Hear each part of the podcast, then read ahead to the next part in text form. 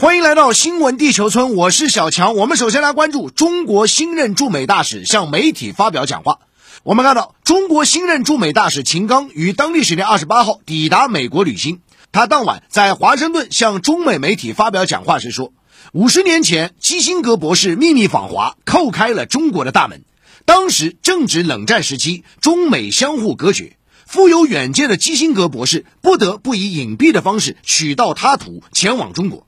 而五十年后的今天，作为第十一任中国驻美大使，自己可以公开踏上正途，直抵美国，时过境迁，令人感慨。自己相信中美关系的大门已经打开，就不会关上，这是时代的潮流，大势所趋，民心所向。秦刚表示，半个世纪，中美关系历经风雨，一路走来，不仅深刻影响了两国，也深刻改变了历史，改变了世界。当前。中美关系又处在一个新的紧要关口，既面临许多困难和挑战，也有巨大机遇和潜力。何去何从，关乎两国人民的福祉，关乎世界的未来。一个健康稳定发展的中美关系，是两国人民和国际社会的普遍羁绊。秦刚指出。他将按照中美两国元首除夕通话精神，同美国各界架起沟通合作的桥梁，维护中美关系的基础，维护中美两国人民的共同利益，共同推动中美关系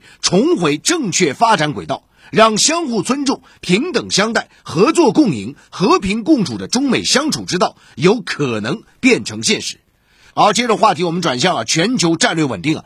当地时间二十八号。美国和俄罗斯代表在瑞士日内瓦举行了长约七个小时的双边战略稳定对话，这是美俄领导人六月峰会后两国举行的首次战略稳定对话。据了解，美国常务副国务卿舍曼与俄罗斯外交部副部长里亚布科夫出席了此次对话，双方就军备控制和降低冲突风险等问题交换意见。在会谈后，美国国务院发表声明称，美方讨论了下列议题：美国政策的重点和当前安全环境。对战略稳定威胁的认知、新型核军控的前景以及未来战略稳定对话的会议形式，而相比之下呢，俄罗斯外交部所发的内容啊就比较简短，说呢，根据两国总统的指示，双方就维护战略稳定的方针、军备控制的前景和降低风险措施进行了全面讨论。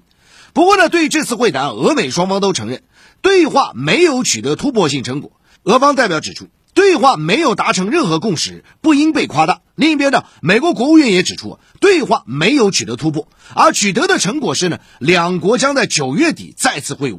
不过与此同时啊，外界也有分析说呢，这次对话是有限而又重要一步，或许是美俄啊就约束双方庞大核武库展开谈判的起点。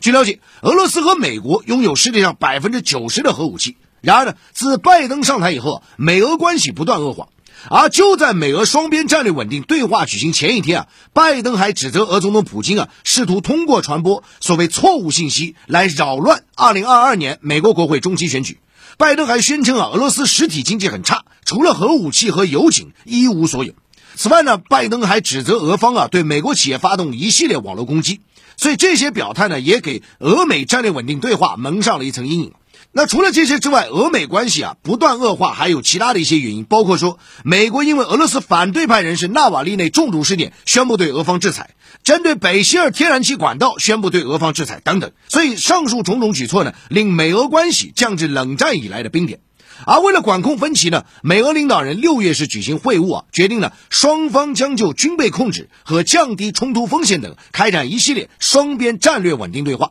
而当地时间二十八号的会谈呢，就是其中之一啊。那对于这个议程呢，CNN 还援引消息人士话说呢，网络攻击和太空竞赛预计将会被提上美俄对话议程。那值得一提的是，美国是希望中国加入美俄之间的核军控谈判，但是遭到中方拒绝。对此呢，俄罗斯副外长里亚布科夫最新表示，俄方尊重中国的立场。另据了解，中国国防部昨天举行例行记者会，国防部新闻发言人吴谦介绍。根据中俄双方达成的共识，俄罗斯联邦武装力量将于八月上中旬参加在华举行的西部联合二零二一演习。届时，中俄双方将成立联合指挥部，中方参演部队以西部战区为主，俄联邦武装力量以东部战区为主。双方共派出一万多人，投入多型飞机、火炮和装甲装备，共同检验和提高部队联合侦搜预警、电子信息攻击、联合打击清剿等能力。吴谦表示。此次演习旨在巩固发展中俄新时代全面战略协作伙伴关系，深化两军务实合作和传统友谊，进一步展示双方打击恐怖主义势力、共同维护地区和平与安全的决心和能力。好，新闻地球村这时段来重点关注国际商业财经啊。我们先来聊聊一组国际商业财经资讯啊。那么近期呢，中国接连出台面向网络安全和校外培训等行业的监管政策。那么受到市场情绪的影响啊，在美国的中概股是啊，多日的出现一个重挫啊，包括 A 股及 H 股，也就是港股方面相关的个股也连带啊，这个大盘指数从上周五开始啊，这个出现了几天的下跌。不过呢，七月二十八号晚间啊，新华社发表题为《中国股市热点观察》的文章，强调。行业监管政策有利于中国长远发展，中国对外开放的坚定决心没有改变。那么当天呢，美股热门中概股是集体全力的反弹大涨啊，呃，市场气氛呢，昨天也是带动 A 股、H 股强势的反弹回升。另据环球时报公开报道，华尔街日报据知情人士的信息呢，在二十八号晚上。中国证券监管部门与高盛、瑞银在内的跨国银行以及部分投资公司的代表进行了会谈。中方相关负责人表示，中国最近对教育培训行业、互联网金融与其他一些行业的公司实施的监管整顿，是为了解决这些行业存在的问题，帮助其以合理的方式发展。中方还指出，中国无意和全球市场脱钩，尤其是美国市场。好，接着我们再来看美国经济方面。美国商务部昨天发布的今年二季度经济数据显示，美国国内生产总值增长百分之六点五啊，远不及此前的高预期啊。那雅虎财经就评论说呢，美国二季度经济数据啊之所以受到各方关注啊，这是因为这是拜登入主白宫后第一个完整季度的经济数据发布。另据美国劳工部当天发布数据显示，截至七月二十四号当周。美国初次申请失业金人数为四十万，仍高于预期的三十八万人，而且比新冠疫情前的数字啊近乎翻了一番呢。那 CNBC 昨天就报道，直指二季度美国经济数据令人失望。并称美国经济实现复苏啊，面临大量的艰巨的挑战，包括物价的持续上涨、德尔塔变异毒株在美国快速传播啊，以及外界担忧美联储会收紧货币政策等等。所以这一系列问题啊，会使得美国的三季度的 GDP 会下滑至增长百分之三点五。换言之呢，二季度这次的百分之六点五的 GDP 增幅，可能是美国经济从新冠疫情恢复后所达到的增幅顶峰啊。所以这样的情况对三季度美股来讲是一个非常大的一个压力短线大家要注意啊，整个三季度目前的这样一个经济的一个全球的一个情况，尤其是德尔塔变异毒株啊，可能会对全球资本市场产生一个巨大的影响啊！所以三季度在全球资本市场要高度的重视风险。好，接着我们再来看天然气、液化天然气价格在欧洲方面狂涨啊！俄罗斯媒体昨天报道，由于俄罗斯相关的企业不愿意增加通过乌克兰向欧洲供应量，欧洲天然气价格无论是现货还是期货价格都飙升到前所未有的高位啊！而且由于亚洲的需求逐渐的增加呢，液化天然气价格在全球范围年底啊都不但会出现大幅下跌的一个迹象啊，但是其他的大宗商品在年底可能会有一个回落的这样一个拐点啊。好，另外我们再来看科技方面啊，在迟到四个月后呢，中国科技公司华为昨天正式发布 P 五零系列手机啊。那么尽管 P 五零系列为四 G 版本，但是搭载了全新的影像系统，也是华为首款出厂的预装鸿蒙系统手机啊。那么有数据显示，今年上半年中国整体的这个智能手机的出货量一点六四亿台，同比增幅百分之六点五。那么这其中小米啊，这个表现非常优异。好，接着话题，我们来关注全球旅游市场复苏啊，又遭到打击啊。呃，这个德尔塔变异毒株啊，在全球范围又进一步的蔓延，而且有一个愈演愈烈的态势。而且眼下呢，又是一个暑期啊，尤其是家长带着孩子们啊，目前的这状况。但是现在啊，由于受到疫情的这个影响，全球旅游业可能会再次的蒙上一层巨大的阴影啊。因为各国啊，这个防疫措施又进一步的收紧啊。你比如说，在美国现在又重新调整了佩戴口罩的要求啊，而且今天早晨拜登也是发表了讲话，要接种疫苗更加的严格等等。这实际上就是美国疫情再度严峻的这样一个形势。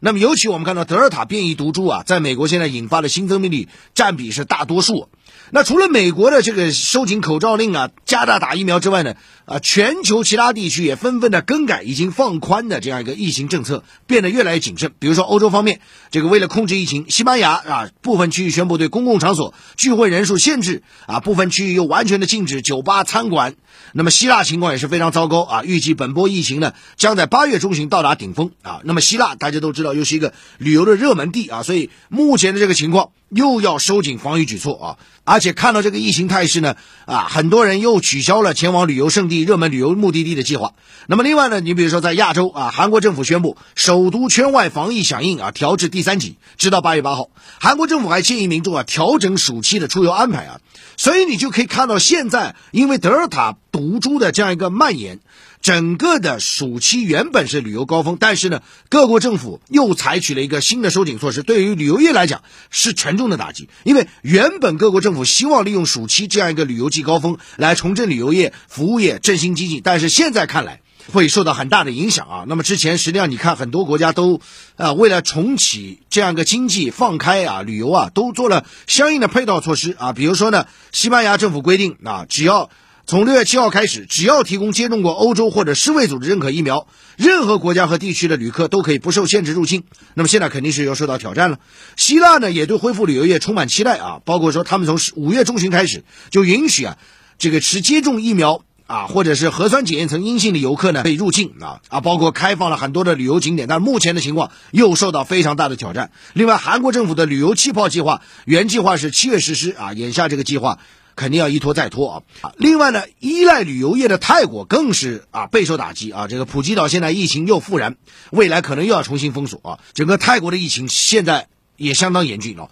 所以业内人士就分析了，面对德尔塔变异病毒肆虐和这个全球层面的啊这个疫情的反复的，在未来两到三年，全球的跨境旅游都很难全面恢复。那么受此影响呢，全球范围内的旅游行业。航空行业、服务行业、酒店行业、餐饮行业这些行业的复苏啊，可能会因为德尔塔毒株的肆虐，再次的面临沉重打击。好，以上就这时段新闻地球村有关国际商业财经的全部内容。更多精彩国际新闻，请在抖音平台搜索并关注“新闻地球村”。